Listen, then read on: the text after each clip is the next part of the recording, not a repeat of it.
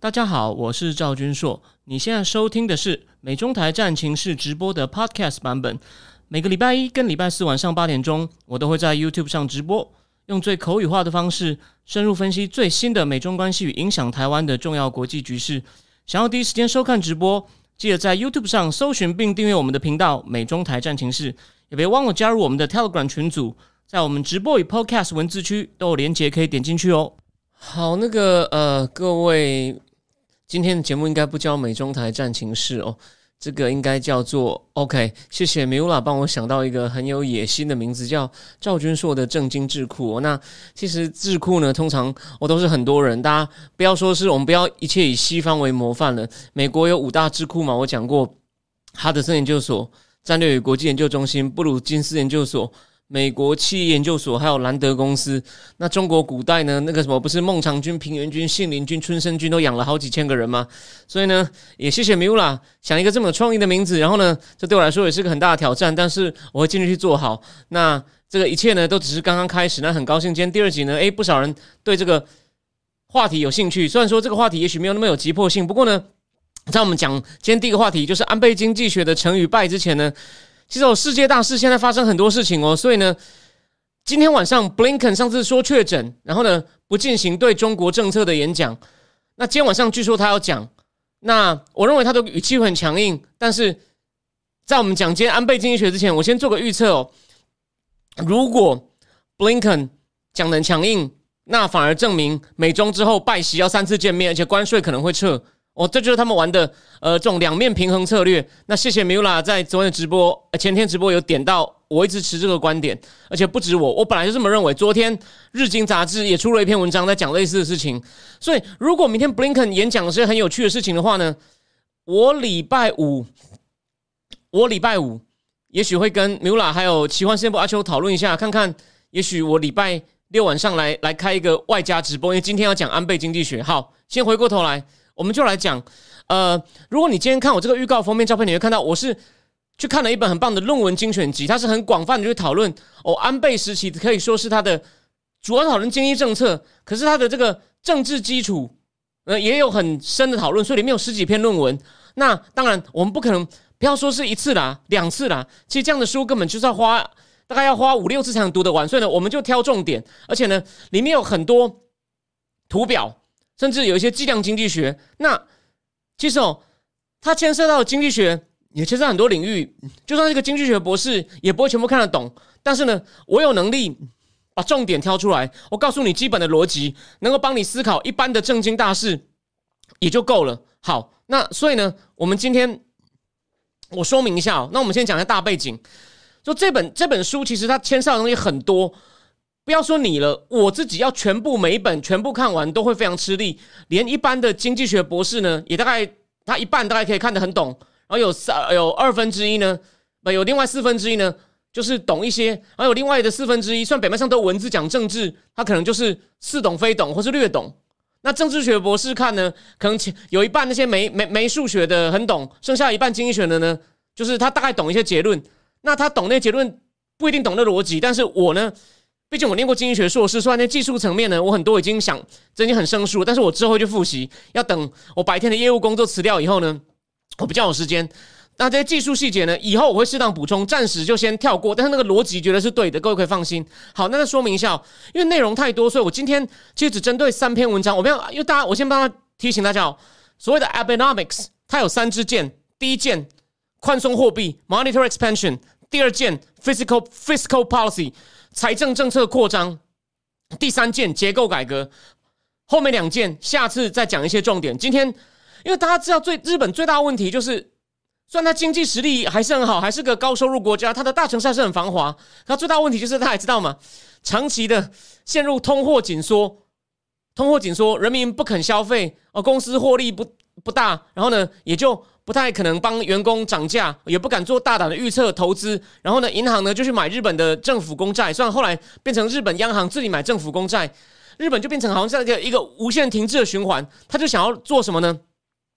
想办法丢钱，让钱不值钱，钱不值钱呢，物价就会涨。简单逻辑就是物价就会涨，而且呢，用丢很多钱出来，把一些那个金融资产或者其他东西的价格的。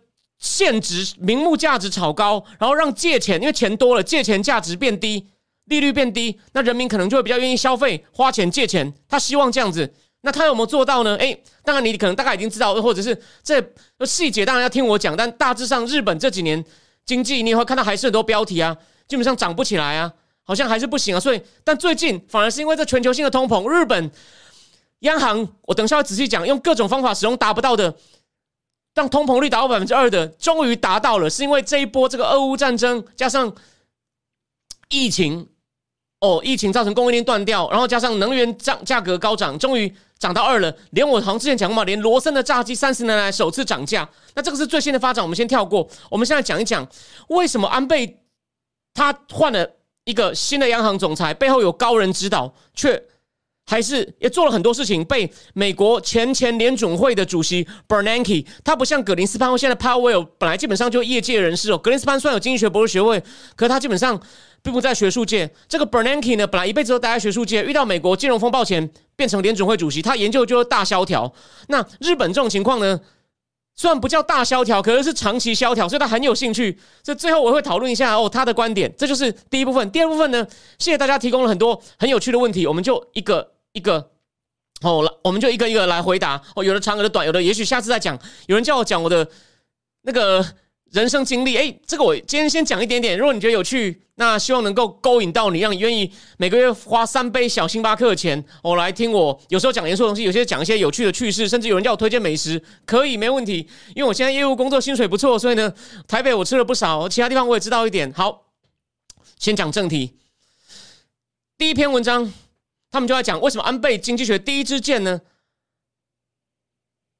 的确把利率降得更低，可是消费者的利率低，他因为利率低有多花钱吗？没有。然后呢，有没有增加日本商的那个出口的数量？也没有。不过呢，出口商的获利有增加。哈，这个我们等一下会引用另外一篇论文来讲。那他但它是一无是处吗？No。所以为什么我标题写安倍经济学成与败？比较好的成果表现在什么呢？金融市场、股市、股市跟一九股市。等一下，我会跟你讲涨幅，GDP 成长率，哎，有回升了一点多，不然之前几乎都是没有涨或者是零，有一点多，有时候甚至有一两有几年会比美国好一些，所以呢，GDP 涨到一点多还不错，可是没有提振消费。我先讲结论，为什么？因为人民的可支配所得，就是你口袋里的钱没有明显增加，然后呢，你储蓄。然后呢，你还是存固定的钱，然后你消费也没有增加，这情况为什么？因为因为你口袋钱没有增加啊，你还是固定去储储蓄，那剩下的钱呢，你也不敢多消费，所以失败了。好，先讲现象，那等下我们会继续具体看一些数据，就我们先确定病症是什么，我们把病症讲得很清楚，就是就好像听我节目，不是说只是知道一些知识去叫你死背，而是。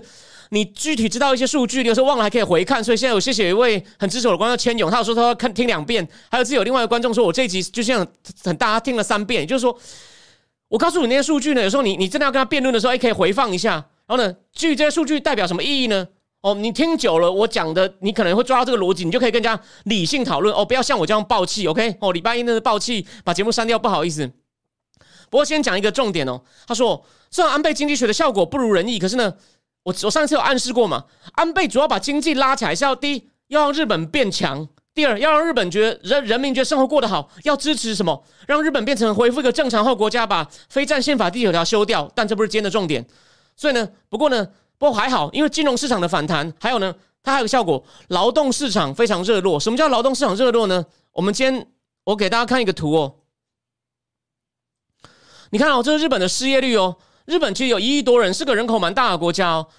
照这么大一个人口国家呢，你失业率不可能是零的哦，一定一定会有些摩擦。比如说，我刚辞职，然后呢，我我我我我刚要求职的时候，那我要找，就是我要把我想要找的工作，我要我要找到我要找的工作，我要知道哪里有我要的工作，我一定要花一点时间，所以我一定会有一段时间是是那个。是找不到工作，是处于待待业，这种叫自然失业率。基于一些理由、一些摩擦性，没有人，或者是就算你就算面试的过程也需要时间吧，哦，或者是你想休息一下，就算你还是将来想工作，那所以说一定大概会有三趴，就是大概至少是两三趴的失业率。可是你看哦，安倍经济学是从二零一二年底算一三一四这样开始的哦，失业率有一直降。你看，他说其实降到二点五左右就已经表示啊，劳动市场已经没有人能用的人都上都用了。那怎么办？就开始抢人，理论上薪资就会涨。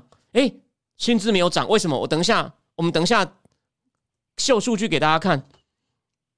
好，那我们继续，我们先讲几个数据哦。你看金融市场。其实不只是利率哦，不只是银行利率哦。其实上，之前我们之前讲美国通膨也讲过，除了这种联邦基基准利率，就是联邦中央银行借钱给其他银行的利率，然后其他银行会再加，这种是一种利率以外呢，其实很多，比如说汽车贷款、房屋贷款，他们是看什么？是看公债的值利率，也就是公债还本付息那个息是多少？比如公债的利率是一点五，那我借款那就比公债再加百一一个一个百分点、两个百分点这样子，所以。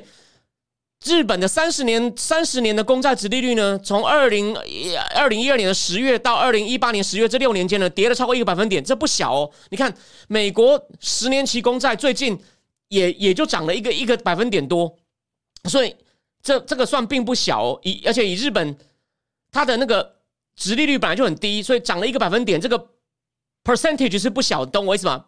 比例是不小的。十年公债的实质利率呢，哦，同期间也降了。哦，也降了零点七，也就是这种利率也降了。那什么叫实质呢？它是把名目的利率，它把它扣掉一种叫做通膨交换。我简单说，我叫叫做 inflation swap rate。这个这个东西我也是去查，我才知道。就说比如说有一个有一个什么，有一个那种电力公司，他已经定好五年要收的费率了，可是他不确定通膨多少，他就跟另外一个比如银行做一个合设定一个合约，假设未来几年，哎，通膨。我们就假设未来，他假设，因为他现在收的费率是已经考量，他假设通膨是二，通膨是二，因为通膨太高，他等于他如果收太便宜，那将来物价涨太多，他收到的钱会不够用啊，所以他必须要考虑到通膨。如果他假设我现在收的费率是基于通膨百分之三，我还有我还有一定的盈利以后，我的现我的我收到现金够，但如果通膨变五的话呢，那这两趴的差距要要有人补给我啊，所以我先给愿意承接合约的银行一笔钱。如果将来通膨太高，他就要把这个我心目中预期的通膨跟实际上通膨的差距的钱还给我。如果实际预期的通膨发生的通膨比我预期的三低，比如说就一点五，那就我要给银行钱。类似那可是呢，这个反正就是这个。那他这个设的，我刚刚讲了嘛？他说我假设通膨是三，那这个三就可以代表他一种，就是说预期的通膨，那就是这种就这个合约里面叫做这个 swap rate 是它设定是三。我超过的话，你要你要补给我。那可日本这种 swap rate 呢，都才零点几而已，就是大家不预期会有通膨啊，就顶多涨个意思意思，有没有？够十年公债的实质利率，它名目利率是一，然后扣掉通这个 swap rate 交换利率是零点三，就是也降了零点七，好了，也是不小了。以比例来说，好，那日元的汇价呢，也都一路基本上安倍刚开始的时候呢。呃，是一比八十嘛？对对，美金一美金换八十元，后来就掉到大概一百一百出头到一百一十左右，这是大概哦。我想你不需要知道那么细哦。那日经指数到十二月的时候呢，是安倍上台前的不一点三，就涨了大概一点三倍，一百三十二。可是呢，还是比一九八九年泡沫经济顶峰呢低了百分之四十五。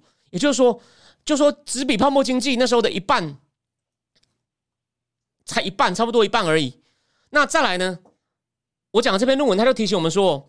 这个东西呢，其实他做这些宣布的时候呢，应该是是有一些炸。他公从你就看第二天，他每次做出宽松货币宣布，比如说什么呢？二零一三年的一月十三，央行宣布以后，我们希望能够把通膨拉到两趴，让你知道物价会涨，所以赶快消费哦。再来，我而且呢，你想看，如果银行利率是一，那通膨是二，那实质利率是名目利率的一，要减掉二，那就是负一。所以我借钱划算呢，就希望你赶快借钱去消费，或者你就直接消费了。或者是二零一三年四月四号，他宣布要宣布货币宽松政策，还不只是量化宽松。美国是 quantitative easing，日本是 QQE。什么叫是 quantitative 叫 qualitative？就是它有直化宽松。什么叫直化宽松呢？就是我央行买的东西更多，为什么要放更多钱？那他他买的东西跟美国什么不一样呢？我等一下讲。还有二零一四年十月三十一，日本央行宣布一年要买大概六十到八十兆日元的资产，这很夸张。这这个。等下再讲这个这个意义是什么？Bernanke 会分析给你听哦。就是美国前前联准会主席，二零一五年的十二月十八呢，日本央行宣布延长公购购买公债期限。为什么？因为发现不够有用啊，物价还没起来啊，所以我持续买，一直撒钱，就不信物价不涨。哎，但很不幸，最后物价竟然不涨。二零一六，你看它持续在试嘛。二零一六年一月一月二十九，日本央行宣布，你其他银行放在央行的资产呢，我不给你利息了，利息变负的，你放越久亏越多，看你还不要付，还不赶快拿出去贷款。你看做多少事情？二零一六年的七月二十九，日本央行宣布加倍购买所谓指数型基金，有没有？这就是 qualitative easing。他说，每次做这种宣布呢，第二天呢，利率就会跌，日元汇价会跌，股价大致上都会涨，而且涨幅还蛮大的哦，不是只是意思意思涨哦。所以理论上呢，好像一开始市场反应是有的，为什么长期都没有这个效果呢？比如说，我们来看一下。消费者物价指数，还有另外一种叫核心，核心反而就是扣掉最核心的，你就这样想，扣掉最核心，你吃一定要吃饭的食物跟一定出门要用的燃料之后，反而叫扣掉核心的这样种东西的叫核心物价指数，因为这两种东西是不管怎么涨，你一定要买，你甚至没有的话，你去杀人放火也要买。所以觉得这两种先不要算，你要看其他东西，因为其他东西是其他东西的涨跌会影响到你买不买，所以这比较重要。好，这两种东西呢，他说到二零一九。终于看起来好像没有通货紧缩了。安倍上台以前的通好像物价不但不涨，还有点跌。那安倍就是我刚刚讲涨一点点嘛，离距离百分之二的通膨目标还很远。比如说二零一七到二零一八之间呢，CPI 消费者物价指数，我就是有包括食物燃料的，我只涨了零点三趴。但是呢，他说。零点三八是平均嘛？有报几百种东西，所以实际上很多物价是在跌的，是靠某些东西涨回来，平均才涨了一点点。比如说同期的食物、房屋、交通、通讯等方面的物价，通讯就指像手机费这种东西，物价是下跌的。那好，那这是所以说物价没有用。那我们再看为什么呢？为什么物价会跌呢？啊，就因为啊买的人不够多啊。比如消费从二零一二到二零一八，平均每年的成长率只有零点四，诶。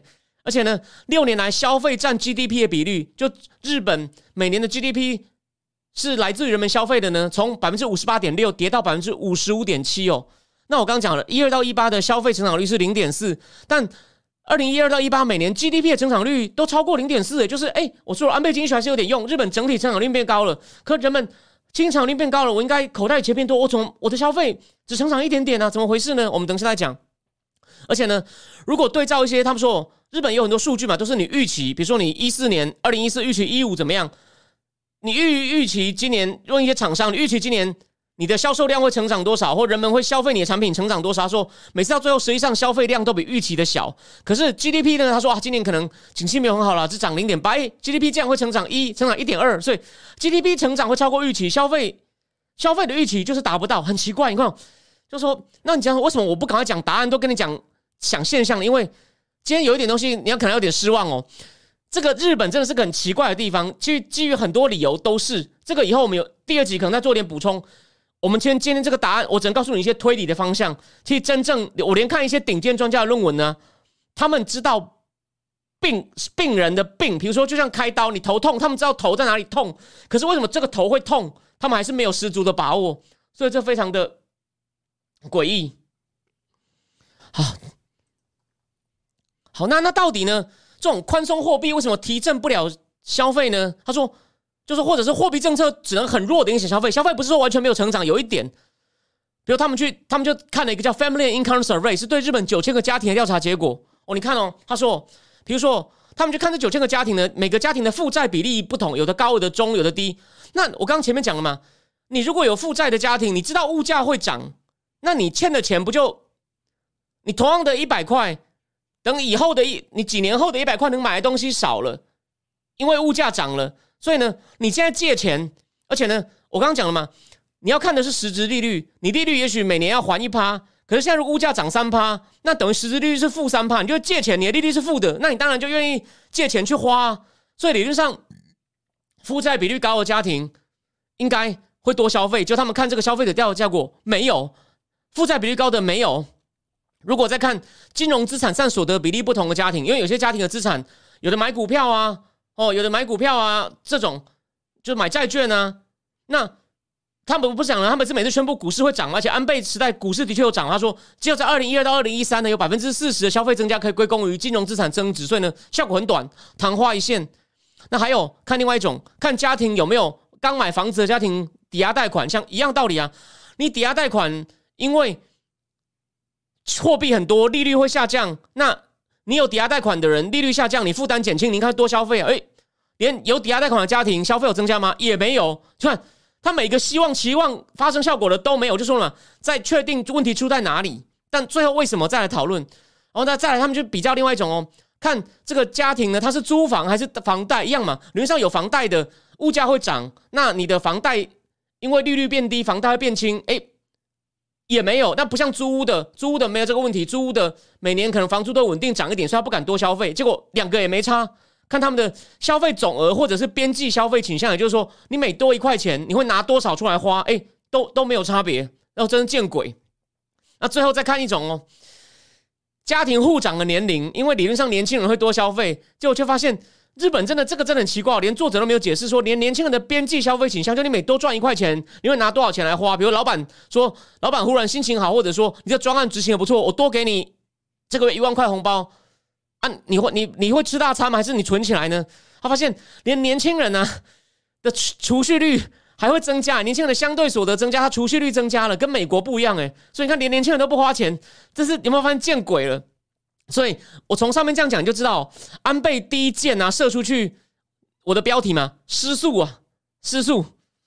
那他就解释说，是不是有什么力量抵消呢？他说第一种解释是人口组成，因为他说长期来看呢，像 Bernanke，我等下要讲的日本美美国前前联准会主 Bernanke 说，年老的人呢会买的东西会少很多，所以会不会说他老人口老化呢？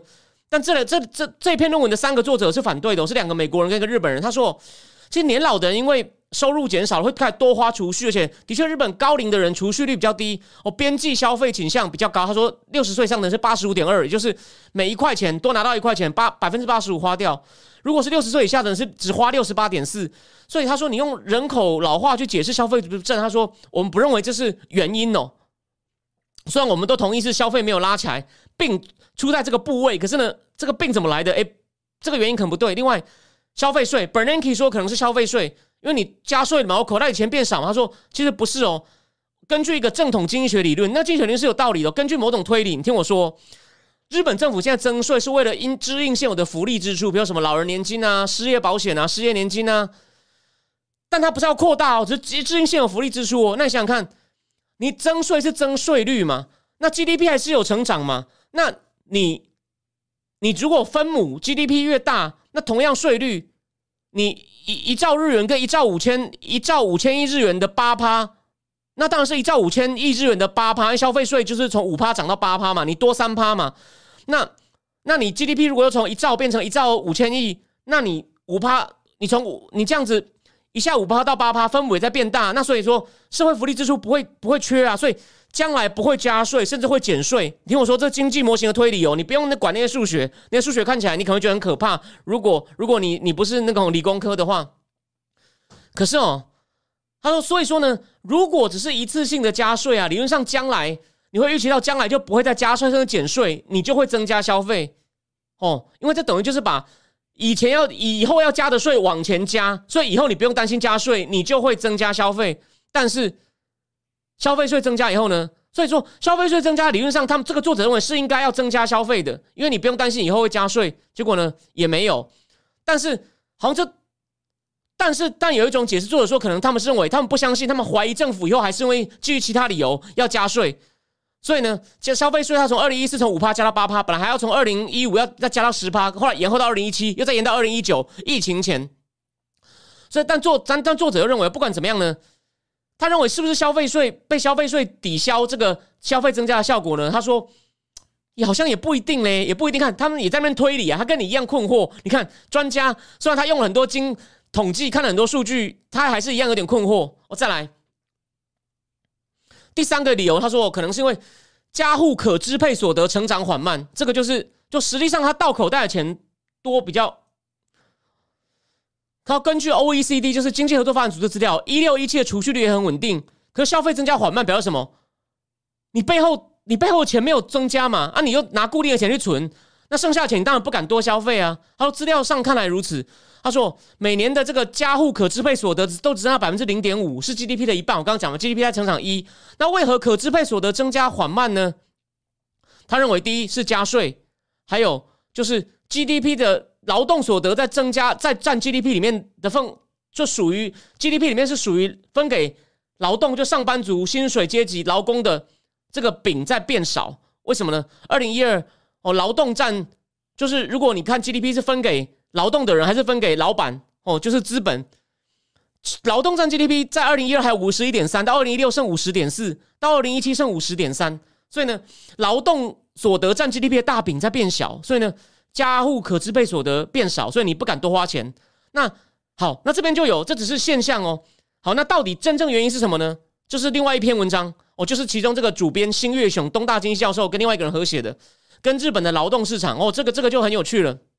刚我讲了嘛，日本的失业率其实降到已经到二点五了。我刚给你看过图了，也就是说人已经不够，我抢人应该会加薪啊。可日本的情况特别，为什么呢？他说日本的平均薪资哦，到一九九九年达到顶峰了。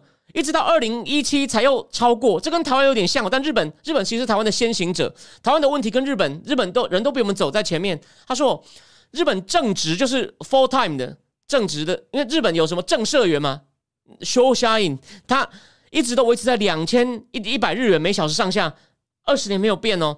然后兼职的时薪从一九九九开始，其实日本的兼职人员是从一九九零代末期才变多，这个继续听我讲。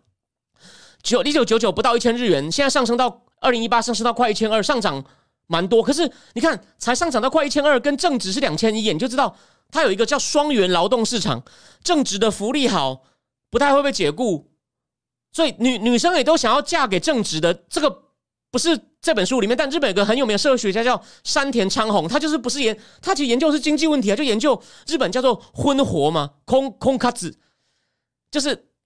婚姻介绍活动为什么？因为嫁给正直的人，生活比较有保障，所以日本女生的处心积虑参加介绍相亲活动，想要认识正直的。因为这种有正直就终身雇佣的正社员，在大公司或者真的是中公司，但就是基本上不会被解雇，薪水福利都好的人越来越少，大部分人都变什么派遣社员或非正社员。我上次不是说我礼拜天晚上跟日本回来的台湾朋友见面吗？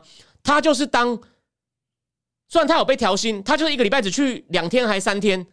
对，但后来因为他他们公司有接中国业务，他才重要性变高，才多一点奖金。你看，他就不是正社员。我有活生生的例子，我不是只跟你讲那个，我不是跟我不是跟你讲这种书本上的知识。那至于奖金更惨哦，九七年达到顶峰就往下哦，因为奖金当然是景气好的，时候日本泡沫经济奖金很多嘛。但奖金好不容易在二零一四年才开始回升，可是呢，奖金的那个数目呢，到二零一八年还是只有一九九七年的八成，看到没有？而正职员工的人数呢，在一九九四年又达到巅峰，到九四到一九九八年开始缓降，然后到二零零三年开始陡降，就是所谓的日本的就业冰河期。那兼职人工呢，从九四到九六呢大致稳定，到九六年后的开始二十年一直往上直线上升，就是派遣非正职，反正就是公司呢，如果要你价格涨不上去的时候，你怎么样节省成本，把高薪的正职员工替。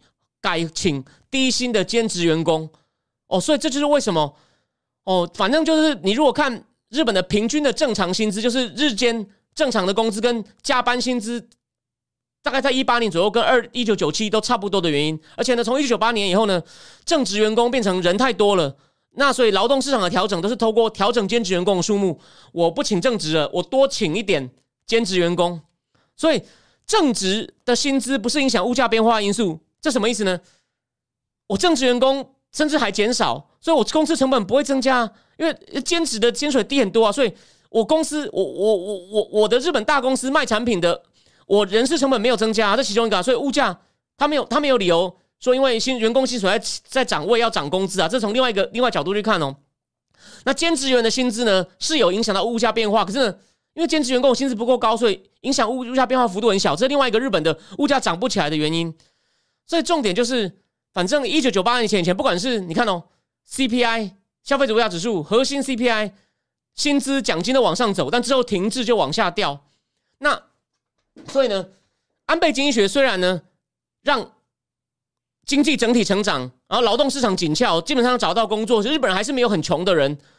可是呢，没有办法反映在薪资上，因为正职员工的薪水不太因为劳动市场缺人就上升，兼职员工有，但起薪太低哦，影响不大。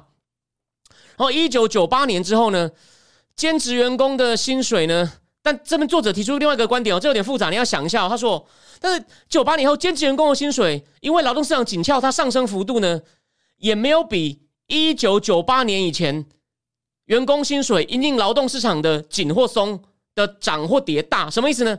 一九九八年以前，因为派遣人员还不多，所以他的薪水没有分正职或派遣。那一九九八年以前呢，只要劳动市场缺人，薪水又涨很多；劳动市场不缺人，哎，薪水就掉。就是他回应的，就是这样一对一，一起涨一起跌。可是，一九九八年以后呢，兼职的他随着很缺人的时候，他没有涨很多，只有涨一点。所以呢，他认为啊，就算你说是因为兼职太多，正职太正职找不到工作，或者是正职因为知道出去也没办法找到更好，所以呢也不敢换，也不敢要加薪，这也不是唯一能够解释。因为他认为哦，如果一定还有别的原因，因为如果兼职员工，他说如果我正常情况下。兼职员工的薪水要涨非常快，如果劳动市场那么紧，所以可能还有别的因素。你看，所以专家也说，我们还有未解的谜团。哦，好，那最后提一点哦，因为刚刚有人说，很多很多日本人还在夏威夷买东西。第一，日本日本很多日本游客买爆买奢侈品，因为第一，日本的有钱人还很多啊。台湾这几年经济也不景气，可台北有多少高级日本料理啊？但我这就讲例子，我讲真正的安倍的宽松货币，我前面讲了，让日元贬值。虽然对增加出口数量没有增很很有利，可是呢，他们有看统计数字，有另外两个经济学家，他们看统计数字发现，制造业的出口获利呢增加很多，但服务业没有，就获利哦，就是成本减掉售价，就是虽然量没有增加很多，可是它的获利增加了，所以所以呢，他说老板老板就赚很多钱了，所以为什么老板老板赚很多钱才有钱去爆买？所以你你看到的应该是老板或老板的。太太、家人、小三、亲戚，好吗？好，那为什么呢？这边要解释一下，这边就有些经济学的推理哦。他说，因为在安倍经那个什么，在安倍上任前哦，金融风暴，美军下跌，那日元呢？日元没有跌，所以日元变贵了。那可是呢，中共表面上汇率是浮动的，可是那中共的出产品到处都出口嘛。那中共的汇率跟美元挂钩，那美元跌的，中共跟美元汇率是很接近固定，在一个有限区内浮动，所以相对等于人民币也变便宜了。所以日本那日元涨了，变成日本的东西要跟中共的价格竞争都竞争不过，所以他在海外呢，因为他日本日本厂商好像不太愿意，他就没有什么涨价的空间，还甚至还要被迫降价。哦，就中共的商品输进来，日本人可能要降价，他在海外呢也不敢涨价，就算他不降价，所以呢。在安倍经济学前，利润减少，那安倍经济学让日元贬值呢，才慢慢扭转这个趋势。可是像我说的，量没有增加很大哦，因为我看那篇论文，他也没有解释量为什么没有增加很大。可是呢，他说利润率有增加，那就恶化了资本家与工人的差距。好，那再来呢，最后十分钟，我们讲一下这个 Bernanke，就是联准会主席，专门研究大萧条专家 Ben Bernanke。怎么讲这件事情？怎么看待日本的问题？那是一篇在二零一七的文章。但我先看 K 承受有一种说法，日本的失落经济主要是广场协议后日币升值力够强以后，不是把资本投入生产，而是一窝蜂跑到房地产。八零到九零代东京房地产可以买下全美国不动产。我后来看到另外说法是买下整个加州了，就是因为资本没有投入实业，导致房地房地产导致未来生产创新不足，导致企业利润降低，薪水不能成长，然后陷入通缩。K 承这个我觉得这个推论有点太大。我告诉你另外一个另外一个推论方法，他的。他投入房地产，然后呢炒股票，然后呢甚至还有那种，对，是买名画、买球队、买美国电影公司。后来泡沫破掉以后呢，泡沫破掉以后呢，因为央行升息嘛，那时候拉到五六，想打破泡沫，泡沫破了以后呢，很多企业一下子还不出钱来，所以那时候日本有什么三一证券倒闭、北海道拓殖银行倒闭。还有一家日本长期信行倒闭，后来如何重整变成那个新生银行，就是现在的那个《金融时报》专栏作家 Gillian Ted 写的书。他那时候呢，太多企业呢借了太多钱，因为泡沫经济借钱不用钱。那时候日本的那个已经被废掉，那个应该叫做通产省资资善省，呃，不对，应该是大藏省，就是类似财务省，现在变财务省。大藏省很怕，因为他很怕日本厂商没有廉价资金继续继续贷款。生产出口，日本以前是靠出口立国，所以那时候泡沫经济的时候呢，他也没有注意到，现在他们已经不是拿钱去做投资了，没有错，投机没有错。结果呢，投机后来泡沫破了，又还不出钱来，那些企业没有错就没有做创新，而且变僵尸企业，日本又不敢让它倒，又没有及时，就是又没让它倒。然后呢，他们一直想说，我们先不要处理，不要让它倒闭，还是先借钱给他，等经济好了自然解决，就拖太久。变成日本人对未来没有期望。等下我再讲哦，我等下会跳出经济学方法，告诉你怎么样打破这种日本人对未来没有期望，因为公司情况不好，还有欠很多债，也不敢大投资，然后呢，银行也不敢借钱给这种僵尸公司，然后呢，就去买日本政府的国债，拿稳稳的收益。这个循环怎么打破？刚刚我讲的这种经传统经济学小圈圈做不到。等下告诉你我的猜想哦，只是猜想哦，很有趣，但不一定对哦。对，有人讲了顾朝明的资产负债表衰退，顾朝明的书真的很不错。那个哦 Bernanke 其实他很早就要注意日本这个泡沫经泡沫经济。你看九零九九三九四开始拉到五，怎么到十年后都还没有用？怎么那时候一直降息都没用？所以 Bernanke 二零零三他说他是二零一七的文章说，我认为我二零零零三提出的解方大致没错。第一个叫做什么 Forward Rate Guidance 什么意思呢？就是我没有说实际上会降息，但是我一直说我要降息，我要降息，制造预期，你就觉得哦，原来要降息的会比较多，会会那那我就赶快我就我可以花钱了哈。还有呢，大规模的资产购买，还有你要你买什么东西也要变，还有就是大量的放贷，还有什么呢？就是不只是控制银行借钱利率，公债利率都要降下来。好，这个都有在做。他说那时候呢，他有他说这是我认为我到现在我这些药方都还是对的。第二，他说但我疏忽了什么呢？从今天看来，从二零一七看来，他说只有光这种货币政策可能不够，还需要财政政策。那为什么财政政策？好，日本这次三次建有财政政策啊，那个我们下次再讲。不过他说他还是有肯定安倍经济学，他说。你一看，又遇到金融风暴，又遇到日本的那个三一大地震，还遇到中国经济往内转，没有那么强调出口。因为那时候他这样讲，他说从二零一四左右开始，他说整体来看日本经济呢，而且还有消费税也影响，所以呢，日本经济还是有百分之一的成长。以先进经济体来说，我还是还是不错的。然后这时候呢，Bernanke 跑了一个统计，我告诉你他的逻辑，你不用管那么。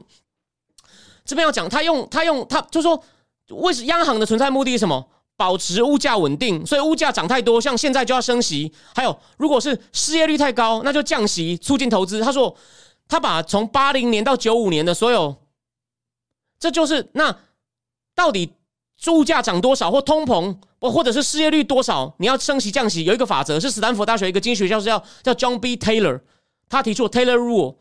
那他说，我们就来跑一个类似 Taylor 逻辑那样类类类类似逻辑的统计，他就把日本。八零年到九五年的这个，在等号的这边是通膨率跟失业率，然后这边呢是它实际上的利率。看看这边的变化如何影响到这边啊？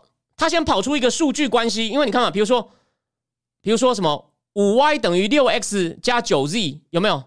五 y 等于六 x 加九 z，六跟九就是那个系数，然后他再把这个 y 跟那个。X 跟 z 呢带进两千年之后的数据，就发现，如果按照八零到九五年通膨、失业率跟利率的关系，我们把这个他们的这个比例啊，往两千年之后带啊，换算出来的利率呢，应该要是一趴到两趴之间。怎么日本到后来实际上利率是零呢？他说，果然 something happened 呢？为什么利率会降到那么低呢？然后呢？但是利率那么低，日本物价还是不涨。然后呢？连那个，你看利率低低，他不是会去借钱吗？或者大家会去消费吗？怎么怎么会消费也停，利那个物价也停，GDP 也几乎零。那但安倍是有把 GDP 拉起来一点啊，消费还是就是零点几，意思一下。物价呢，有的涨有的跌，平均起来涨那么一点点，几乎没有涨。What happened？对吧？What happened？难道利率这么低都没有用吗？我继续讲。他说：“他就讲说，长期来看，最大原因是哦，他说，其实每个他提一个观念哦，这只是个概念，像一个概念推演。因为 Bernanke 只是也是像医生，就是我也不确定哪里，我现在帮你做一个初步的诊断，像把脉一样。他说，可能日本的这种天生的利率太低。什么叫天生利率？就是要让愿意借钱跟愿意投资的人呢，刚好借钱的人跟投这个利率刚好借钱跟投资。”愿意拿把钱拿出来的，跟要借钱的那个数目会相等的那个利率呢，是非常非常低的。为什么？他说，因为大家对经济前景不看好，然后人口又老化，所以呢，前景不看好，愿意借钱的人也少。哦，虽然愿意拿钱的人出来很多，因为日本已经很有钱了嘛，所以他他本来的利率就就就非常非常的低。然后呢，还有两个大，他说，然后这不是只有日本的问题哦。他说，在先进国家都有投资的报酬率越来越低的问题。然后呢，生产力。的成长不可能那么永远那么高，所以呢，投资报酬率本来就会比较低。然后呢，所以呢，这是第一个问题。第二，全球投资又过剩，因为那个发展中国家起来了嘛，他们他们就能投资的资金又太多，跟发展中国家有关。然后呢，先进国家的那个报酬率、生产力的成长幅度越来越慢，因此本来就是这个自然的利率就会一直一直一直低。这是他说这是个大问题，然后日本也有这个问题，所以呢，它的利率本来就很难拉，哦，我我我刚刚讲这个东西，你可能听起来第一次听对经济学不熟，有点悬。他意思说，日本这么低呢，也不是说那么怪啦，只是说为什么它低是正常的，但是要把它拉起来，为什么还拉不起来？哦，这就是这就是我要讲的，为什么刚刚太我不是已经讲了一大堆方法吗？他说有很多方法，放钱放钱放钱，你看嘛，放钱把股市炒高，哎，我的股我股票涨了，我等于我的资产变多，那为什么我不买？对吧？或者就是我说了，我现在本来欠跟银行借了很多钱，现在利率实际利率变负的，那为什么不多借一点？以前会啊，为什么现在不会了？你懂我意思吧？还有就是，你看到钱现在这么多，那这样理论上会有通膨预期啊。哎，可是他引了那个另外那个现在已经恶名昭彰，我很讨厌以前小时候很喜欢他，Krugman 写了一个模型，那模型我没有去看那个数学，但是很简，他很好笑。他说，只要你不相信，就不会发生，叫自我成真预言。什么呢？你听我推理哦。他说。Krugman 写个模型，大概就讲这件事。他说：“你要相信有，你要先相信物价会涨才有用。比如说，他说你现在，比如说一样道理吗？你现在利率是，你利率是一趴。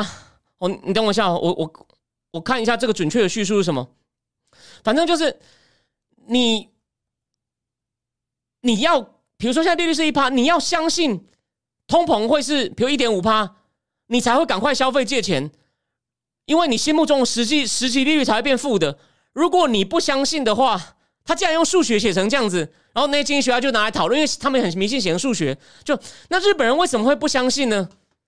我觉得日本人很从众哦，日本人很从众。我举两个例子哦，他们那种对社会规范，我举两个不相关的例子，我再告诉你我怎么推理的。有一个人叫沈建志，你一定没有听过，但没有关系，我看过他回忆录，非常传奇。他在香港本来是当演员的，然后当演员后来。因为他是加入左派的，反正他是加入那种左派的演员工会。后来因为觉得左派太凶了，就搞文革，在香港也搞革命，搞他，他根本他就跟他们翻脸，就被封杀了。被封杀之后呢，他搞去当广播主持人，然后后来无意间接了一个什么生产力中心的案子，这大概哦，他后来便接生产力中心案子，干脆念了一个经济学博士。然后他有一阵子去日本生产力中心工作，他说有在日本遇到很严重的地震呢。他平常以前都会看到隔壁太太都很有礼貌打招呼，那是很大的地震哦。他看到那个太太很慌慌张张跑出来，就看到他这样，还是先站好，很有很有客气的这样说：“哎，地震了呢。”那再继续跑，你懂我意思吗？他们太服众。你看那个三一一，那日本人他们就是大致上他们这个社会规范性太强。你看日本东京，没有人边走边吃，都没有人大声喧哗。虽然大阪好一点，也不是说完全没有差别，可是相对日本人还是感感觉很有礼貌，所以。他们都感觉到经济不好，然后呢，又看到物价好像已经一阵子没有涨了。等你要去改它的时候呢，他不相信，就这么简单，他不相信。哦，这简单的脱离哦，就是我们是要，我们以后还在谈。说我今天不是一次要告诉你，好像算数学一样，就是你以后一定会算，但是大概怎么算，我今天告诉你。他们就是因为已经失去信心了，但也过得还不错。你不要忘了，我说了，劳动市场很紧嘛，你找得到工作啊，就算你是。你是派遣的社员，你过是有些人过得蛮辛苦，可是不会去路边当乞丐。日本很少入不敷出的，他们还懂得怎么样量入为出。我有看过那种单身贫困女子在讲，乡下女生大概就赚大概快三万哦。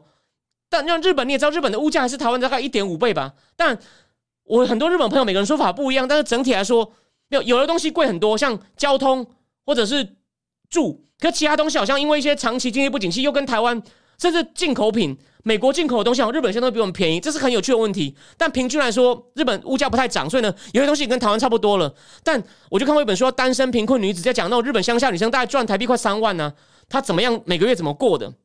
可是中，但是那也不叫很惨，只是不太好。日本人大部分这样，所以呢，他就是勉强这样过了，他就是不敢。你你虽然做那么多动作，跟他讲要撒钱哦，撒钱哦。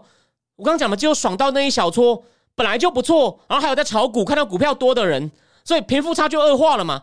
除了炒股票的人，还有什么出跟他爸爸是做出口的，或是他爸爸是大出口商的高干，有没有？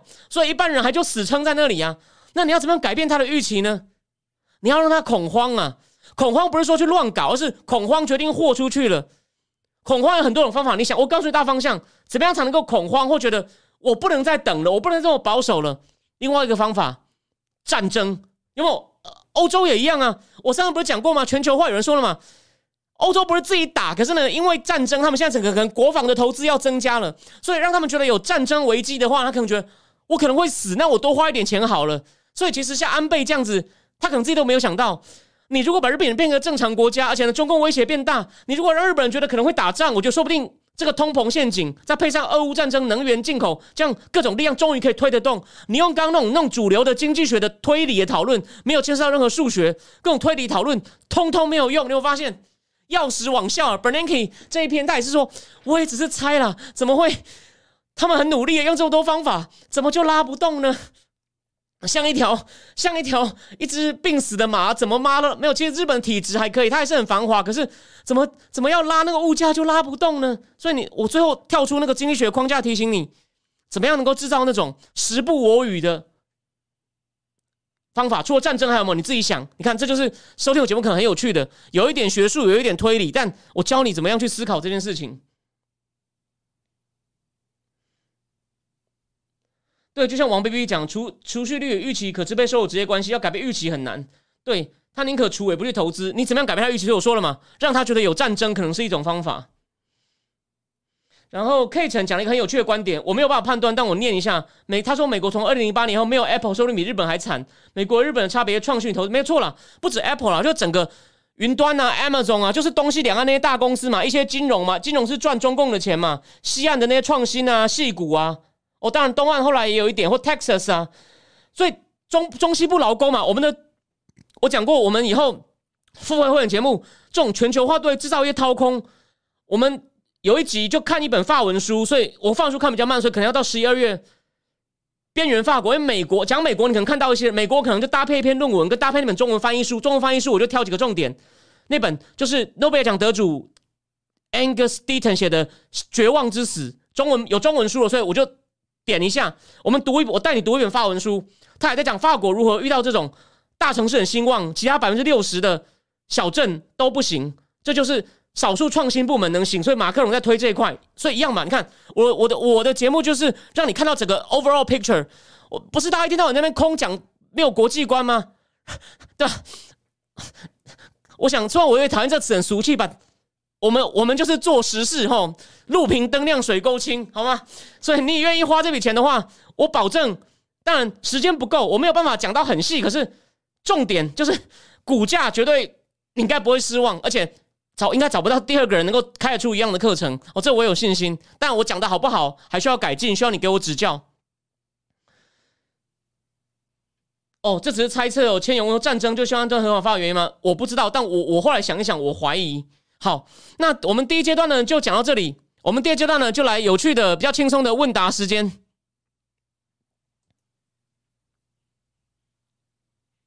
等我一下，我改一下我的主题。好，谢谢谢谢各位。那个我要看一下我的，因为问题很多。谢谢各位。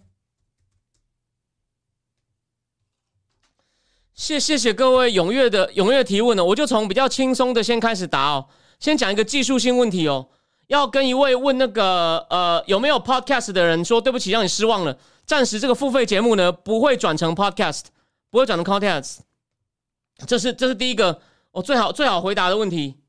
然后第二个，有人问我说哦，有人问我说哦，为何对国际关系政治有兴趣？我怀疑。我觉得可能是从小啊，我爸妈会，我们会一起看那个，那时候只有三台嘛，什么《天涯若比邻》啊，《放眼看天下》这种节目，还有那种六十分钟、九十分钟。因为我我的爸爸虽然是理工科教授，不过他对这种国际政治很有兴趣。我小时候跟他们一起看呢，我就觉得我对这个东西我都看得进去，好像吸收能力比同年龄的强，所以我我认为可能是这样。以后我想到啊，我我我我我会我会再讲。然后还有有一个人问了一个很有趣的问题哦。他说：“我我这个问题真的，他真的问的很好，但不好答哦。”他说：“谢谢我有些精辟的分析跟分享不同的观点。”然后他说：“现在左交民主党执政对于现今的台湾的情势非常不好。他如果我是外交官的时候，方法可以让台湾脱困现在情势。如果是基层外交官，我觉得很难做。他可能写很多很好的政治形势分析报告，高层会不会看？我不知道，我不能透露谁给我消息来源哦。我有一个这是保证准的消息来源，是一个基层公务员，他看得到外交官海外写回来的报告。”他说：“有些外交官很偏蓝，写的报告很恐怖。”好，我就只能讲到这里，我不能再多讲。所以基层外交官呢、如果是我就写好的报告，然后希望能够传到对的人。那如果我的长官会挡，那我要想办法自己想办法找到能看得懂的人，我觉得最重要。当然你要自己先把报告写好。当然，一个基层官僚可能能力有限，其实我有想过，比如说像这种南进政策，假设我是比较高层的外交官哦，我想办法要面陈外交部长或者是蔡英文说，你让那种经济部的那种外经济部也有征驻外人，可能也是观察当地的商机，这种只是拿到 general 资讯跟我差不多，虽然还是有 general 资讯也有好的，可是哦，有些你也不能有些发展中国家哦，它有些政商关系的那个 mega 哦，你要怎么打进去？你只能够先花大钱，当然也没有到很大了，你可能要花个几千万，就像马克龙不是吗？请麦肯锡帮他研究抗疫的政策，或者研究法国教育体系要怎么改革，那个专案可能就是轻则几十万欧元，多则几百万欧元，所以政府要拨个几亿的预算，请国际的气管公司帮你评估那个国家的商机。当然，一般的商机评估重点是什么？这个商机目前在国在那个国家，你要找当地的 partner，当然会有些灰色地带，那这个怎么处理再说。但他会帮这些气管顾问公司有办法找到建帮你建立关系，他有点半半拉皮条，以半研讨会之名，把那些那种藏在背后的大亨或大亨的代理人、大亨的白手套引出来。你需要那种气管顾问公司或是华尔街帮你拉，这个非常花钱，但是拉的对，因为这样讲好了。据说东南亚的电商很强，他们自己的高阶人才够了，低层员工也够了，中间的管理人才、理够、写程式人才不够。台湾这方面人才有，所以台湾人是可以去东南亚发展。问题是你要怎么样？那这样不够啊！你要怎么样跟高层的人就说，我带人才给你，我跟你合作，我们瞬间在拿执照上也要有便利，法规上也要有便利。你要你后面有个保护伞，这就是还不成熟的市场。比如说，我想到的是这种。发展中国家，那先进国家的话，也许不用那么多气管顾问公司。你就是，我觉得经济部要那种驻外人才啊，要聘高，可能薪水要再更高。蔡英文不错，可能要再更高一点，让他能够为国家好好收集资料。像日本是大企业都有那种企业战略室在做这种研究，什么三菱、三菱物产呐，台湾的大企业，你看台积电刚开始在争争学博士嘛，可我认为他的只做一些内部分析，那种。研究商机的是需要先念政治经济或者是念区域研究的。日本大公司有，三星现在应该也有。所以台湾外交官应该要就是要建议政府说，多花一点经费，先培养基本人才，这是基本功啊，哦，基本功。所以这之要从头扎根。但情势比较乱的国家，你要找厉害的气管公司帮你写报告，帮你介绍人脉。哦，这是我如果是外交官，我会这样做。好，然后呢？国际政经情势哦，就是我前面讲很多次啊，美中美中美中比烂，天下大乱呢。你看，你看现在因为因为俄乌，因为现在因为俄乌战争问题问题这么多，不好意思，问题现在有点跑掉，等我一下哦。那个那个俄乌战争还没有打完呢，那现在有卡那么多问题，土耳其卡芬兰跟那个瑞典进北约，普丁把卢布汇率守住了，因为欧洲各国需要天然气都乖乖交了。然后战争还没有打完，现在基辛吉跟那个不知道谁又在说要割地，基辛跟索罗斯说要妥协，所以他们还有很多东西要瞧。他有他有能力顾印太吗？那中共有怕拜登说保卫台湾吗？中共不是最后也军演了吗？北韩也射炮了吗？虽然印太不会有那么快有大事，但小的紧张冲突只会越来越多。哦，这是 general 的，今天没有时间讲细的，今天没有时间讲细的，然后再来哦。呃，等我一下。好，我先讲一个。有人叫我推荐美食哦，我我其实好，如我先讲一些高档我吃过的哦。那这样天本那个丑闻，现在闹得很大，你们可能已经知道了。订不到的我就不用讲了，像天本啊、降乐啊、明啊，我讲一些稍微好订也不错的。有一家叫山窑，它一个山字头，那个窑是一个那个啊山窑，它那个窑是那个。我我可能回去写一下，有一家叫山窑，有一家叫山窑，山窑不错。然后有一家叫牛二，其实也不错。有一家美食家叶一兰很喜欢叫鹿群。然后有一次我无意间去了高雄哦，高雄有一家很奇怪的，有我觉得可能是跟圣经有关的，叫犹大私厨，狮子的狮，不是私人的私哦，他叫他应该是想做私厨，犹大就是那个圣经里面那个犹大，犹大私厨，我觉得意外的好吃，不像那个你碰你是订不到的。你是订不到的。那那如果是那如果想看还有什么呢？有一家西餐在南京西路，还有个很陡的楼梯。看，我现在想，我现在想不起来名字，我我可能要去查一下，对不起。啊，如果你喜欢西餐，意大利餐厅有一家，有一家很棒啊，Tutto Bello 啊，Tutto Bello 在华国饭店旁边呢。那家如果你要跟女朋友庆生，跟太太庆生，我相信女生很喜欢他那个气氛，哦，是非常非常好的。当然这些都是哦老生常谈啊。有人问我说会不会从政，我应该不会从政，从政很花钱花时间，我很懒呢。嗯，然后再来再来那个，好。对，我问一个讲讲一个会重要的问题哦，重要的问题。有人问说，我当初预测恒大会爆，恒大爆了，可对中国经济影响好像没有很大，没有错，这我有点错了。我告诉你大家为什么，这有点像哦，中共的他的蛮力把一个要爆掉的癌细胞盖住了，变成那个有毒的癌细胞只是慢慢的扩散。所以你们看到，我之前节目不是讲过，刘贺一派，韩正跟胡春华一派。刘贺认为要赶快重新把房地产救回来，因为毒细胞已经在扩散。什么叫毒细胞扩散呢？你不救恒大，恒大就付不出钱，因为他很多有些钱在扣在一些账户上了嘛。说你只能把人家还没完工的这些钱，只能用来付给还在新建的，要把人家房子盖好给人家。你不能够拿来付还在欠、已经盖完还没付的钱。那那些拿不到的钱呢？他也欠别人钱啊。这种连锁效应在发生啊。然后呢，不止恒大，其他家也有这种情况。而且呢，现在他。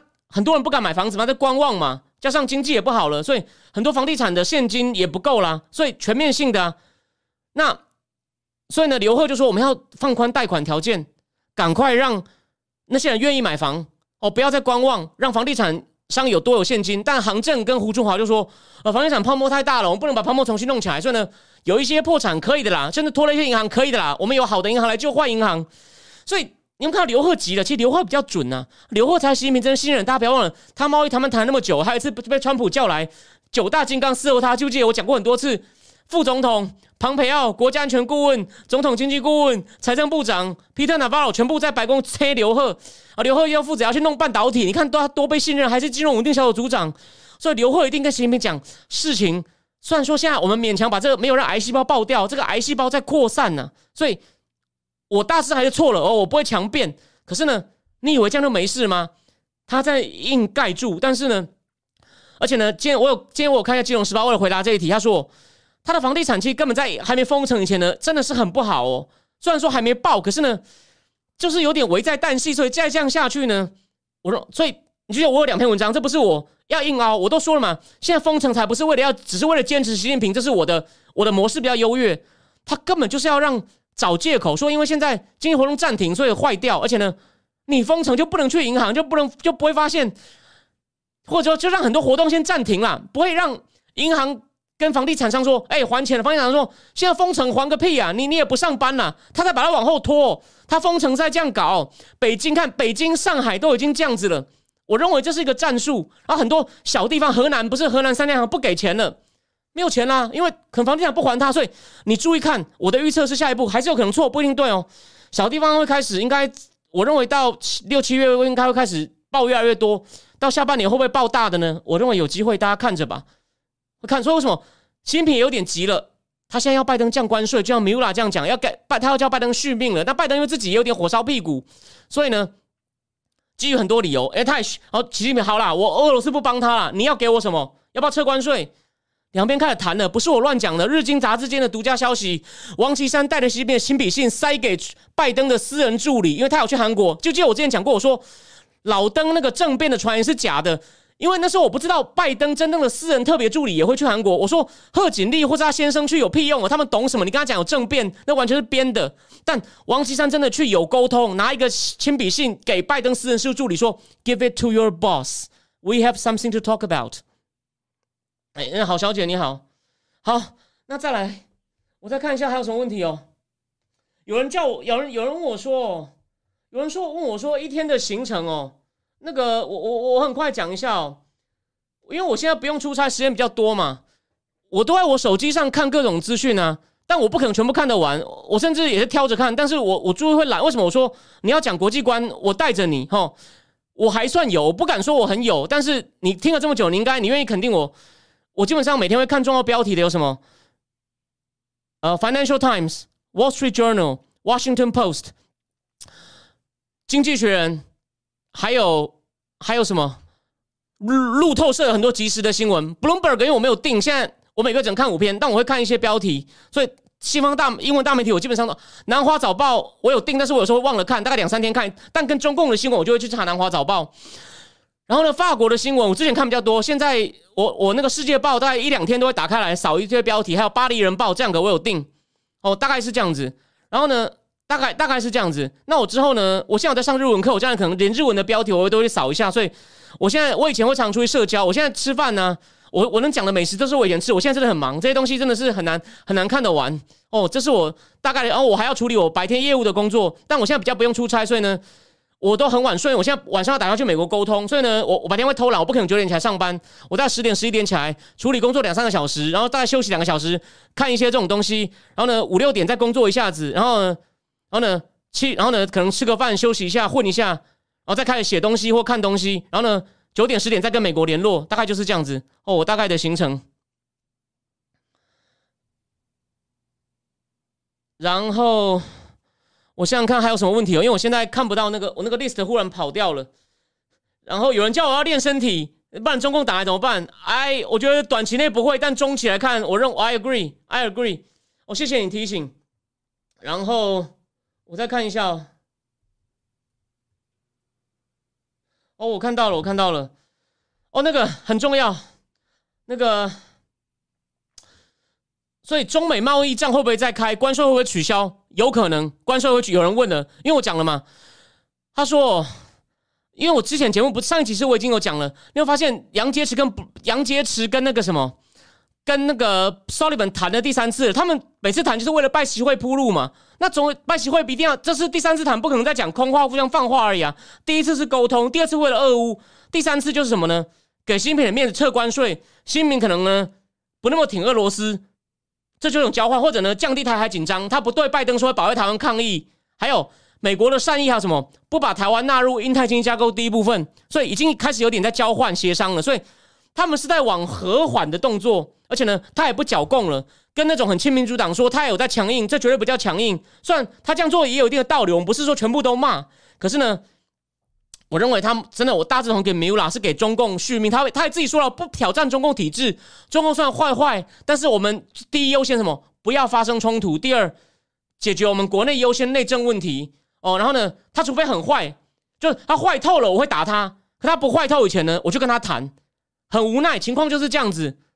我就是跟他谈，谈到不要那么坏就好。不像川普是，你有不学好，嗯，加给啊，好戏啊。OK，真的是完全不一样。完全都不一样。好，再来，有人问哦，就是美中关系发展，两边开始谈了，会谈到怎么样？现在讲还太早。我现在讲个很大的预测哦，布林肯明天你听到他骂越凶，越表示后面会谈。如果他讲的比较和缓，说不定双方还会在那边互相过招。我今天真的没有时间讲了。你如果去看我 Now News 那篇，我等下贴到群组里面。他不是我为了国我分析国务院为什么。放了一些有台内容，我说那只是他们一连串交涉的其中一招。他们那个之前一连串过招的过程，我在那个文章里面写的蛮仔细的。啊，最近又各种过招嘛？你看中共不是也军演，跟俄罗斯飞机飞北韩射东西？你觉得北韩射没有中共知道？中共会不知道？三岁中国长路卖的一句话都知道，中共一定知道。所以两边还在积极过招，但美国绝对没有像川普时代一样占上风。我再提醒一次，他是说会保卫台湾，而不是说。我主动先打你，看你还有没有力气来想台湾。川普在某种程度上做到，就川普在是打到人家觉得中共受不了了，只好打台湾来让川普停手。这边是我也没要打你，反而是我要防你打我，防你打台湾。就发现攻守意味，我再强调一次，攻守意味。哦，这没有像上次讲那么严谨，但是大架构就是这样子。我再来，有人问我说，如果要确保中长期安宁，是不是中国一定得分裂，而不是大一统国家？我对这个有我独特的看法。很多人都觉得啊，他民主化以后，可能候选人会挑动民族主义情绪。马克思理工学院有两个政治学家，他们选一本有写过一本书叫《Electing to Fight》，真的是这个论点。但我认为中共人民对美好生活的渴望，这点习近平有时候还很强。他们国内还有太多可以赚钱的项目。如果共产党倒了呢，人民会拼命赚钱，那会不会不忽然就分裂呢？也有可能。那那就好啊，分裂那更会。可是呢，就算他不分裂呢，我认为他们会忙着赚钱。你炒民主主义情绪啊，会被人家讲说你别折腾，别瞎闹。所以只要共产党倒了呢，除非是他们饿坏了，找不到经济发展的路，才有可能反而还是一样靠跟共产党老方法要对外。但我认为不会，因为我认为他们解放军是没有心要打的，解放军很腐败的，虽然设备不错。哦，这个观点你不一定同意哦，但我真的是这样想，我都我我两年来我都没有改变过。他们能赚钱的时候是以赚钱为重的，因为他们毛泽东时代乱搞，他们那种对世界的渴望，我不是书本上看来的。我在那边住了那么多年，他们那种，他们有些东西为什么很有参考价值？他们把国外东西翻译的很好，因为他们真的落后太多，所以呢，什么东西都很很会学，很会模仿。你如果变得更自由啊，他们有更多东西要模仿的，还有模仿怎么样民主，怎么样理性的辩论哦，甚至民主社会里面的。互相吵架，他们都要学，所以呢，他们会对这世界很好奇。只有很少部分人想要打的，是那种觉得自己没希望的。但我觉得这样人不多。你给他们一个更更自由的环境，他们会觉得自己很有希望的。哦，这点我对我对他们的那种，就我我我我觉得他们是其实是有善良的一面的。其实我客观的说，你不要看我一天到晚骂中共哦，在大对岸的大城市的年轻人其实变得很有礼貌。他们中老年人真的是很多没有。我举个例哦，我以前常常去上海书城买书。你知道到九点的时候，我我等他学，你可觉得很好笑哦。你知道那些看起来没念过书的保安，他们台湾是如果书店要关门，是很有礼貌的广播。你知道九点在上海书城，我我在你书上写那五毛，看了觉得很丢脸，就来怕骂我。走了，走了，走了，关门了，关门了，关门了。然后上海书城二十四小时九点呢，也要把一些区域封闭。然后呢？收银台的人睡觉打呼声音多大？那就像土农民一样。对不起，这用词不礼貌。虽然我知道有对岸的观众哦。然后呢，有一阵子连收银员都没有了，是要到对面的咖啡柜台去结账。我的意思说，你会看到一些中年、中高龄的人，那个真的就是已经他没有文化素质，虽然不是坏人，但是年轻人那种文化素质，在一个他们经济不错，在至少新一代的中产阶级是真的礼貌很多，基本道理也讲。虽然一讲到政治，你又觉得他会在帮中共洗地，我同意哦。你说为什么平常看起来很礼貌的人讲生活、讲爱好、讲服饰，哎，没什么问题。好，他就说新疆全部都你们在污蔑我们哦，香港人就混蛋。对，那这是另外一个问题。但是他们不是说没有进步，但有时候这样讲，像我的朋友胡彩平，他如果如果他跟我他比较他比我有名很多，他一讲就说啊，你在帮他洗地啊，果然是白区党。但这方面我跟他是同意的哦，他有些社会层面的进步，但是大问题那个毒瘤还没解决是没有错的。哦，好，那。有人反对我，Zack 王没有关系，我我觉得我我不觉得我这个一定是对的。有人说举国体制无法抑制扩张欲望，我认为它民主化以后，这举国体制可能会变啊，但我不一定对，吼，没关系。我认为这我不认为我一定对。民主化以后可能是个很弱中央政府，哦，只只是带着大家赚钱，但他可能带错了，改用扩张的或改炒民族主义有可能，但他一开始应该是想带着大家赚钱。哦，我不是说一定不会转回扩张，所以我觉得一开始就马上又扩张的机会比较小。好，再来。John Mershmeyer，John Mershmeyer 说，俄乌战争是西方的错。我认为跟西方的动作有关系是没有错。我讲，我记得我其实讲过，阴然面跟实然面，实然面上跟西方有关系，因为普丁的脑袋是上个世纪的，是要分划分地盘的。他觉得你让乌克兰加入欧盟或者跟北约合作，就是从我地盘上抢人，老子非跟你硬干。普丁这个逻辑不对，但是。他有办法改变这个逻辑吗？所以我的我的立场就是，你一你吸收乌克兰的时候，你要防普丁会打你。西方就是准备不够周全，但所以呢，西方对战争呢因果上他有这个西方是因，但这个他我认为这不叫错。但还有 John Marshman 那种说法，这个今天我今天简单讲哦，那种现实主义很像会计师，他不研究权力怎么变化，他都是清点双方权力，然后就说如果很接近不要打。是吧？很接近的话，通常不会打。然后呢，越权力越大的人呢，会想变更大，因为双方权力差距很大，小的不敢打大的，大的就很安全，大的就可以呢，也可以欺负人或当老大设定规则。但他不问权力怎么变大，怎么变小。我为什么要讲这个？乌克兰知道他长期要变大，他必须要往西倾，他不能跟着俄罗斯。我说乌克兰这种长期想要发展自己的实力，就要往西方靠，这种想法。就怎么样增强国力，不是现实主义那种 John Marshall 那种逻辑考虑的。我今天简单讲讲，这个以后可以再讲。所以呢，他们那种说，他们那种只比对权力，然后从权力的消长去推断会不会有冲突，有一定的用处，可是没有办法解释长期的政治经济变化。它可以解释，它是去把政治经济的变化当做已知，然后去分析冲突的可能。所以。我的方法是看长期政治经济变化如何变化。对我是从另外一个方向哦，就这样，简单说就这样子。民主跟共和怎么可以并存？民主跟共和是啊，我认为可以并存呢。共和主义哦，这个比较偏政治思想。其实我没有很懂你指的共和主义是什么，你要不要多写一点？我下次回答你好吗？因为第一时间差不，其实时间差不多，我再一下。然后对吴玉珍问我说：“我在另外一边播，以后会有单独直播？”不会了，都是跟别人一起。对我已经正式离开那边，但是会当来宾，会当来宾。OK。然后有人问我说：“怎么看川普挺的人输掉？这会代表川普人气下降？”哦，我有看华尔街日报一篇分析，他是说川普挺的州长。比较逊，议员比较好，那就够了。议员是负责全国性事务啊。州长，我觉得哈，他们说我会注意川普说什么，但我会听他的吗？不一定。华尔街日报访一些选民说，我很喜欢川普，他当总他如果选总统，我会支持他。But 州长是我地方事务，川普又不一定了解，我会听听他支持谁。我很好奇，I want to know。But 如果我不同意他的背书的理由，那根据我的利益，我还是投我的。就谢谢川普，我听到了，但我会听你 no。但议员呢？因为好像议员不知道什么，这个效应在议员上比较不明显。因为议员是代表地方去参加全国性协商嘛。我这是我简单的推理哦，不一定对哦。哦，大陆如果民主化，台湾不就没有什么优势吗？不会啊，Chen Roger。大陆民主化，假设啊，如果民主化也带来经济市场开放，我讲过嘛。诶，大陆当初因为我是做咖啡业的，大陆的咖啡业吸多少台湾人呢？大陆的很多业都吸很多台湾人。真的，一开始，尤其是二十年前，他如果重新开放一次，我讲过嘛，电信、医疗、金融、能源、电商等等都是垄断啊。那些都开放的话，台湾人很好用的，中西接轨。不是台湾人啊，马华、香港人，其实就是因为中英文都通，又跟西方能接轨，然后呢，又又又能够跟他们语言大概某些文化也通，所以只要民主化带来经济市场开放，台湾人很有机会。全世界再一次去赚钱，不像现在他在往内封，然后变得很拽。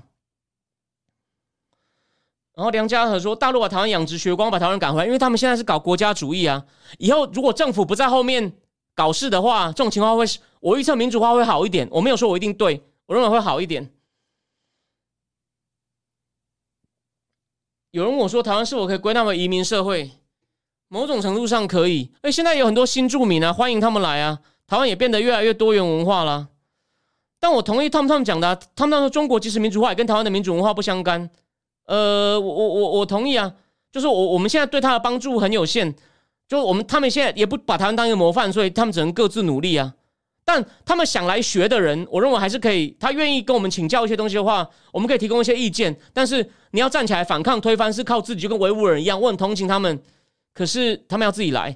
然后 Zack 网书最近有本毛主义的书没有错，但我可能没有时间看了。好，那我看一下还有什么。哦，有人问说我的学牙经历哦，这个要讲很长，我今天就先跳过好了。这个以后我随时会讲一点我的学牙经历，我以后会讲一点。哦，那基本上我大致上都已经讲完了。哦，都都已经都已经讲完了。那建议目前就是一小时，对对对，目前已经快一小时。呃，对对，已经。一小时，对我们从现在九点十三分了。好的，我最后讲一下我的学经历好了。我先讲一下我基本的。我在台中长大，大学念台大政治系。可是呢，我不是要告诉你我那些 title，title 没意思。我大学最欣赏两个老师，现在虽然有一个变很歪，朱云汉跟吴玉山，为什么？这两个都是研究很多经济的政治学啊，算用一点点数学跟统计。所以我大学的时候经济系修了很多课，虽然那些数学推导我基本上很多都忘光了。可是那个逻辑我还大概还懂，只要不要是太难的数学，因为个体经济学用到数学，我看的领域不会太难。然后基本的统计我还算大概知道那个逻辑。吴一山研究东欧的经济改革，朱云汉研究台湾、韩国的政治经济发展，所以我就经济修了一些课。但是我实际上看的最多经济政策都是大部分政治学家写的。但我后来为了觉得我想要加强一些经济方面、技术方面东西，我去中央产经所念。在中央产经所呢，遇到朱云鹏老师，他也是看了很奇怪。他反过来，他一开始会很多纯经济的那些模型，可他后来看了很多政治学家写的经济。